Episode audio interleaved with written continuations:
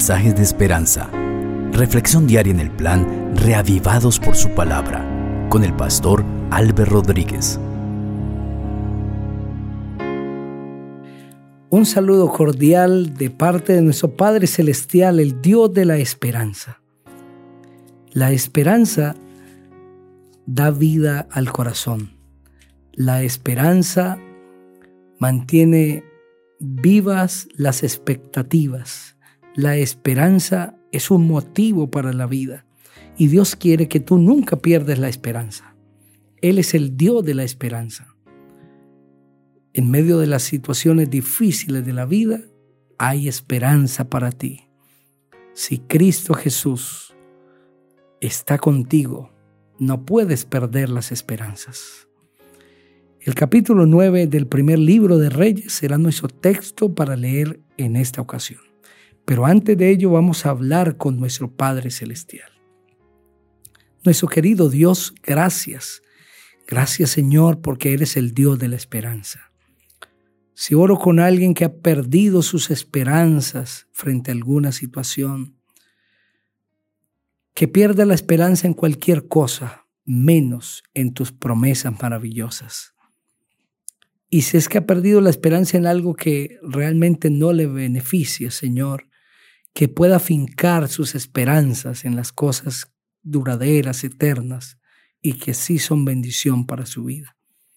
Si hay alguien que quizás está perdiendo la esperanza de ir contigo al cielo, que hoy pueda revivar esas esperanzas en su corazón a través de la obra del Espíritu Santo. Háblanos a través del texto bíblico. En el nombre del Señor Jesucristo. Amén. Así dice la palabra del Señor. Cuando Salomón terminó de construir el templo del Señor, su propio palacio y todo lo que pensó hacer, el Señor se le apareció por segunda vez, como ya lo había hecho en Gabaón. Y le dijo, he escuchado las oraciones y ruegos que has hecho ante mí y he santificado el templo que tú construiste para que mi nombre esté siempre allí, y allí estarán siempre presentes mi corazón y mis ojos. Si tú te conduces como tu padre David, que me honró de todo corazón y fue justo, y cumples con todo lo que yo te he mandado, y obedeces mis estatutos y decretos, yo afirmaré tu reinado sobre mi pueblo Israel, porque así lo prometí a tu padre. Yo le dije, nunca faltará un descendiente tuyo en el trono de Israel. Pero si ustedes y los hijos de ustedes se rebelan y se empeñan en apartarse de mí y desobedecen los mandamientos y estatutos que he puesto ante ustedes y se van a servir a dioses ajenos, y adorarlos, yo arrancaré al pueblo de Israel de la tierra que le di por herencia y abandonaré este pueblo que fue edificado en mi honor y que yo consagré y todas las naciones se burlarán de Israel. La gente que pase frente a este templo que yo tenía en gran estima se asombrará y se burlará y dirá, ¿por qué el Señor ha tratado tan mal a esta tierra y a su templo? Y se le responderá, es que abandonaron al Señor su Dios que sacó de Egipto a sus antepasados y ellos prefirieron adorar y servir a dioses ajenos. Por eso el Señor los ha castigado. Veinte años después de que Salomón construyó el templo del Señor y su palacio real, para los que el rey Irán de Tiro le entregó mucha madera de cedro y de ciprés y todo el oro que quiso, el rey Salomón le regaló a Irán en agradecimiento 20 ciudades en la tierra de Galilea. Irán salió entonces de Tiro para ver las ciudades que Salomón le había regalado, pero cuando las vio no le gustaron. Así que le dijo a Salomón, hermano, ¿por qué me has dado estas ciudades tan feas? Y les puso por nombre tierras de Kabul, que es el nombre que hasta hoy conservan como Irán había enviado a Salomón 3.960 kilos de oro, Salomón impuso trabajo obligatorio para edificar el templo del Señor y el palacio real. Milo y la muralla de Jerusalén y Hazor, Megiddo y Geser. Tiempo atrás el faraón, es decir, el rey de Egipto, había arrasado la ciudad de Geser y le había prendido fuego, matando a los cananeos que habitaban allí, y luego se la dio como dote a su hija, la mujer de Salomón. Entonces Salomón mandó restaurar Geser y Bet Jorón la de abajo. También restauró Baalat y Tadmor que están en el desierto y todas las ciudades donde Salomón guardaba las provisiones, las caballerizas donde tenía sus carros de combate, los cuarteles de la caballería y todo lo que Salomón quiso edificar en Jerusalén, en el Líbano y en toda la tierra bajo su dominio. A los pueblos no israelitas que quedaron con vida, como los amorreos, hititas, fereceos, jivitas y jebuseos, y a sus descendientes que los israelitas no pudieron exterminar, Salomón les impuso tributo y hasta el día de hoy lo pagan. Por el contrario, a ningún israelita le impuso Salomón trabajo alguno, aunque sí los enroló en su ejército o los puso a su servicio como jefes, capitanes y comandantes de sus carros de combate o como jinetes. En total de los hombres que Salomón nombró jefes y capataces de las obras de construcción fue de 550, los cuales supervisaban a la gente que trabajaba en la construcción. La hija del faraón salió de la ciudad de David y se fue al palacio que Salomón había mandado construir para ella, y Salomón mandó edificar Milo. Tres veces al año Salomón ofrecía holocaustos y ofrendas de reconciliación sobre el altar de bronce que mandó construir en el templo en honor al Señor. Después de que el templo quedó terminado, Salomón quemaba allí incienso al Señor. En Esión Geber, puerto que está cerca de Elat, a orillas del Mar Rojo, en el territorio de Edom, Salomón mandó construir naves. En esas naves Irán envió a sus oficiales y marinos experimentados junto con los oficiales de Salomón y fueron a Ofir y volvieron con las naves cargadas con 14 mil kilos de oro mismos que llevaron al rey Salomón. Amén. A través de ese capítulo se presentan dos elementos importantes. El primero la respuesta del Señor con Salomón. Y número dos, las condiciones que Dios presenta para la prosperidad del pueblo de Israel. Salomón ha construido la casa de Dios, el templo, también sus palacios.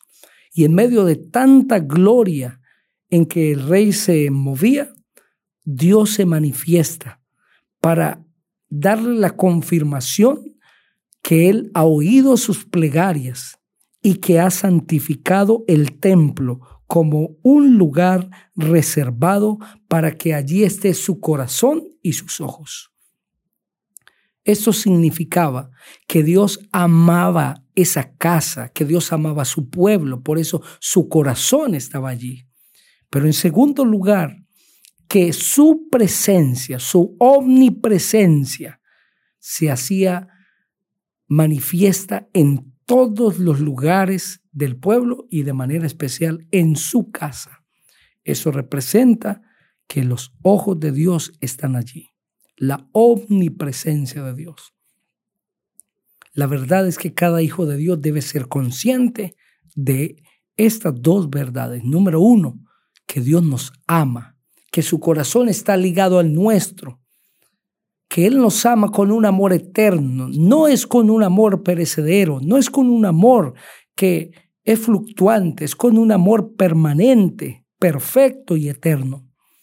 Y en el amor de Dios nos movemos, en su amor existimos, por su amor Él nos ha redimido y nos ha prometido la vida eterna.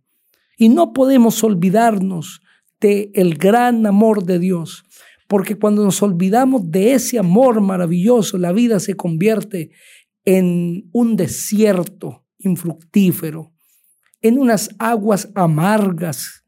Nuestra vida se convierte en un mar embravecido. Nuestra vida se convierte en una noche oscura, pero es el amor de Dios el que trae dulzura al corazón. Es el amor de Dios el que hace que nuestra vida tenga un sentir diferente, un color maravilloso. Por eso es que Romanos el capítulo 5, el versículo 5, dice que la obra del Espíritu Santo es vaciar en nuestro corazón el amor de Dios. El Espíritu Santo quiere poner en nuestro corazón ese amor maravilloso de Dios para que nosotros amemos con el amor de Dios. Y ese amor con el que Dios nos ama y nosotros podemos amar a los demás es eterno, permanece, no se envanece, no es rudo, no hace nada indebido, nunca se acaba, nunca deja de ser. No podemos olvidarnos del amor de Dios en primer lugar. Si estoy hablando a alguien que duda si Dios le ama o no le ama, solamente tiene que mirar la cruz del Calvario. La cruz del Calvario es la máxima expresión del amor de Dios. Ve a Jesús colgado en esa cruz, con un cuerpo sajado por el maltrato, un cuerpo desangrado. Realmente está totalmente desfigurado, todo por amor a nosotros. Y siendo Dios, teniendo el poder de bajarse de la cruz, guardó silencio, contemplando a ese Cristo maravilloso colgando de la cruz podremos entender que Dios nos ama. Y si no es completo ese cuadro, tienes que ir un poco más atrás y ver a ese mismo Jesús, el Rey del universo, naciendo en un establo, todo por amor a nosotros. Jesucristo es la máxima expresión del amor de Dios. Encuéntrate con Jesús, recíbelo en tu corazón y sabrás que es el amor. Pero la segunda verdad que debe estar fija en nuestra mente es que los ojos de Dios están puestos sobre nosotros. Esto significa que la omnipresencia divina está en nuestra vida. Que todo lo que nosotros hacemos está descubierto delante de Dios, que no hay secretos para el Señor, que no hay lugar donde podamos escondernos. Y tenemos que reconocer como David, Señor, ¿a dónde huiré de tu presencia? Si voy a lo alto, allí estás tú. Si voy a lo profundo de la tierra, allí estás tú. Si voy a los extremos, allí estás. La omnipresencia de Dios no debe ser para nosotros un estímulo de temor, sino más bien debe ser una motivación y la seguridad de nuestra vida, el saber que en todo momento estamos delante de la presencia del Señor. Cuando nos acostumbramos, cuando nosotros entendemos que caminamos delante de Dios como el que camina a la luz del día, y que todo lo que digamos, hagamos y hasta pensemos está descubierto delante del Señor. Esto nos frenará y nos evitará hacer cosas que nos avergüencen delante de Él. Lo segundo que el capítulo presenta es que el Señor le promete a Salomón que Él bendecirá a su pueblo y que Él lo prosperará si su pueblo se conduce con un corazón íntegro y obedece. Pero si el pueblo se aleja de Él, vendrán terribles consecuencias. Dios no está amenazando, Dios necesita amenazar a sus hijos. Dios no quiere producir una obediencia por miedo, amedrantando. Dios está advirtiendo. Queridos amigos, hay dos caminos, el camino de la prosperidad y la bendición y el camino de la ruina y de la muerte. Y tú y yo tenemos que decidir qué camino tomar. Pero debemos comprender que nuestras decisiones, que nuestras acciones tienen implicaciones, tienen resultados, tienen frutos y que dependiendo de lo que nosotros hagamos, eso mismo cosecharemos. no podemos hacer sin entender qué vendrá después. Elige hoy la obediencia al Señor y tendrás bendición. Elige hoy obedecer a Dios y tendrás bendición. Si tú quieres tomar esa decisión conmigo, ora conmigo.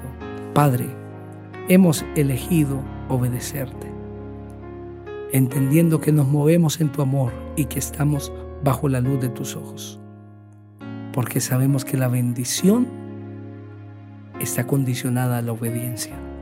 Ayúdanos a obedecerte. En Cristo Jesús. Amén. El Señor te bendiga